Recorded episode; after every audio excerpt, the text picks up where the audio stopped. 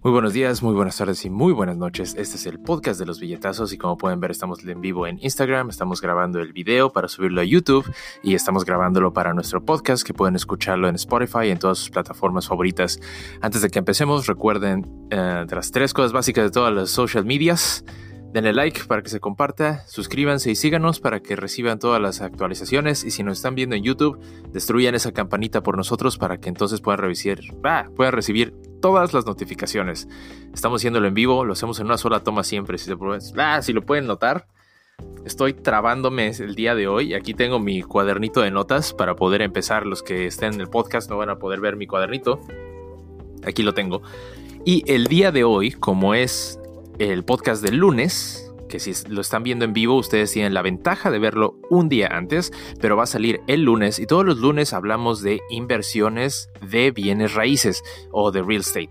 Entonces vamos a hablar de cómo pueden ustedes invertir en bienes raíces sin tener tanto dinero ¿Cuáles son las ventajas de invertir en bienes raíces? Hicimos un episodio la vez anterior, hace como una semana, creo, en el podcast de los billetazos, en el que les explicamos que la ventaja de los bienes raíces es que te dan cash flow directo por medio de las rentas. A diferencia de una inversión en una acción, por ejemplo, como es el stock de la bolsa de los Estados Unidos, em, donde tienes capital gains, ganancias sobre el capital, la ganancia de un bien raíz es que tienes rentas y es cash flow que regresa a ti constantemente y asegurado.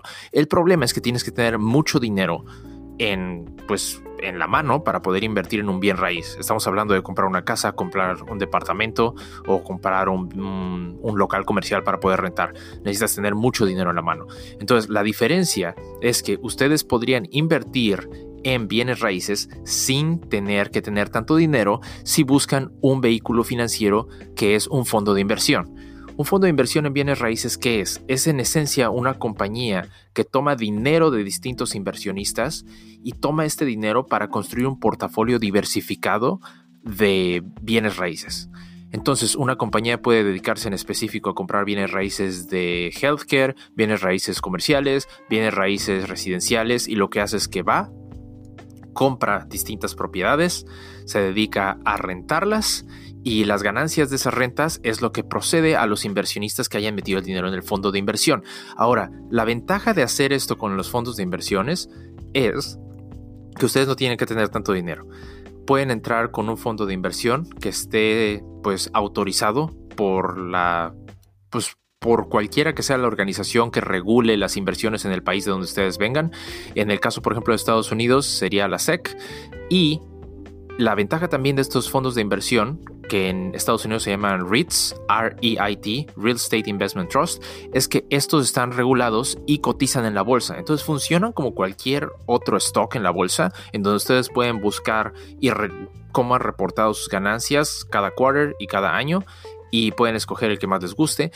Y en cuanto ustedes inviertan, lo que hacen estos REITs es que entregan ganancias cada tres meses. Estas ganancias se llaman dividendos. Ahora, estos dividendos pueden ir desde el 4% hasta el 9% de manera anual, lo que los pone como un fondo de inversión que puede ser un poco más seguro y menos volátil que el resto de las acciones, pero el dividendo es menor normalmente que lo que tendrías como una ganancia de capital contra una acción normal de la bolsa. Y ahora que estamos empezando a hablar de dónde meter su dinero y dónde invertir, quiero que ustedes sepan que les estamos dando las herramientas para que ustedes tomen sus propias decisiones. Entonces, no deben de tomar lo que yo les diga como la ley, no vayan a ir a meter dinero en donde yo les diga, porque yo soy una persona que está grabando en la sala de su casa. Entonces, no soy un asesor financiero profesional. Por favor, tomen sus propias decisiones y hagan sus investigaciones antes de invertir. Pero estos REITs ofrecen muy buenos rendimientos hasta cierto punto desde el punto de vista de los dividendos y no de la ganancia del capital. Ahora, ¿hay volatilidad en el mercado? Sí, investiguen cuál es el que a ustedes les conviene más para poder invertir. Ese es el número uno. Ahora, ustedes me dirán, si voy a invertir en la bolsa de Estados Unidos, ¿cómo lo puedo hacer si estoy fuera de Estados Unidos? En un episodio anterior hablamos de lo que son los brokers, que son básicamente compañías que habilitan a las personas que están fuera de Estados Unidos a que puedan hacer inversiones en la bolsa de valores. Y un broker en general es lo que hace sin importar si está habilitando para atraer extranjeros o inversión doméstica. Cobra por hacer las transacciones de compra y venta de acciones. Entonces First Trade puede hacer eso Si ustedes entran a First Trade van a poder abrir una cuenta y ahí van a poder ustedes empezar a invertir no solo en REITs, que son Real Estate Investment Trust, sino en cualquier acción de la Bolsa de Valores de Estados Unidos. Si ustedes están en Estados Unidos, no necesitan usar un broker especializado en inversión extranjera. Lo pueden hacer por medio de eToro, lo pueden hacer por medio de Robinhood, lo pueden hacer por medio de Webull. Hay muchísimos brokers que no cobran comisiones, de hecho son aplicaciones en línea bastante fáciles de usar.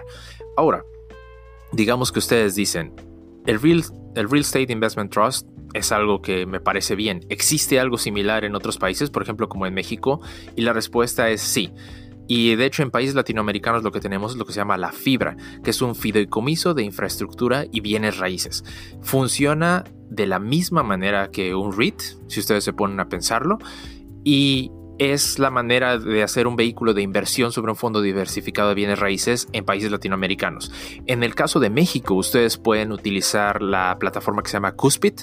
Eh, la plataforma Cuspit está regulada por la asociación de, ¿cómo se llama? La CNVBA, no puedo recordar muy bien, vamos a ver mis notitas un momento. Es la CNBB, la Comisión Nacional de Bancaria y de Valores. Gracias al librito que hice mi anotación, sabía que se me iba a olvidar. La Comisión Nacional Bancaria y de Valores es la que regula a Cuspit, entonces es una inversión relativamente segura y ofrece la opción de varios, varias fibras en las que ustedes pueden invertir.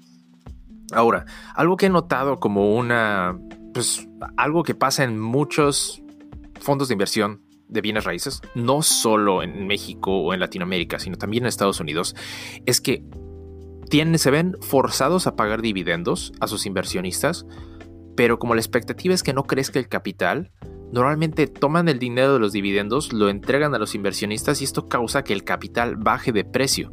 Ahora, eso es un problema si la ganancia en dividendos que estás teniendo es menor a la reducción del capital. ¿Por qué? Porque si tú metiste 100 dólares o 100 pesos en tu inversión, te están dando 4 pesos de ganancia en dividendos, pero esto bajó 5 pesos, estás perdiendo un peso solo por tener tu dinero ahí parado, sin contar siquiera la inflación. Entonces es importante que cuando ustedes vean los fondos de inversión, ya sea una fibra o un REIT en Estados Unidos o en donde sea, que chequen cuál ha sido el histórico de la bajada o subida de ganancias de capital contra el pago de dividendos. Es obvio que si la compañía no está reinvirtiendo los dividendos dentro del fondo, los fondos de inversión de real estate no van a subir mucho porque no estás reinvirtiendo. Invertir en un fondo de bienes raíces no estás esperando ganar en capital, estás esperando en ganar en dividendos cada año. Por ende, está bien si el capital se queda estático. Si yo meto 100 dólares y me dan 4 dólares cada año de inversión de vuelta en dividendos, pero el valor de mi dinero sigue valiendo 100 dólares, está bien hasta eso. Si un fondo de inversión de bienes raíces sube en capital y sube en su dividendo que te, eh, que te estén proveyendo, eso es fantástico. Ahora, otra alternativa es invertir en propiedades específicas, pero comprando un cacho de la inversión. Para esto hay una plataforma en Estados Unidos que se llama Fundrise y el equivalente en México me parece que 100 ladrillos. En cualquiera de las dos ustedes pueden invertir, van a ver el perfil de la propiedad, cuánto se ha invertido, si es por deuda, cómo está la, compañía que va a construirlo y ahí pueden seleccionar también propiedades de bienes raíces en las que ustedes quieran invertir. Y finalmente, una aplicación que a mí me gusta muchísimo en Estados Unidos, si ustedes son hispanoparlantes y viven en Estados Unidos, chequen Roofstock como techo acción. Roofstock les ofrece comprar propiedades que ya están rentadas, donde hay un contrato anual, entonces les va a garantizar una ganancia y les ofrecen property managers para que todo se maneje solo. De esta manera ustedes pueden, por ejemplo, si viven en estados donde es muy caro comprar casas como en Nueva York o en California, pueden comprar una propiedad de renta en lugares donde es más barato en el país y eso es muy bueno. Aparte de eso, también ofrecen el modo de fondo de inversión, como lo sería Fundrise, comprando un cacho de una propiedad que exista. Si les gustó este video y todas las opciones que le estoy proponiendo, proponiendo, ¿eh? Ahora ya no sé hablar español. las opciones que les estamos proponiendo aquí, asegúrense de darle like, suscribirse y seguirnos por todas nuestras redes sociales. Estamos en Facebook como el podcast de los billetazos, estamos en Instagram como at podcast y estamos en Twitter como billetazos. Como ven, estamos en vivo cada vez que grabamos y si no, cáchenos en YouTube, cáchenos en sus plataformas favoritas de podcast.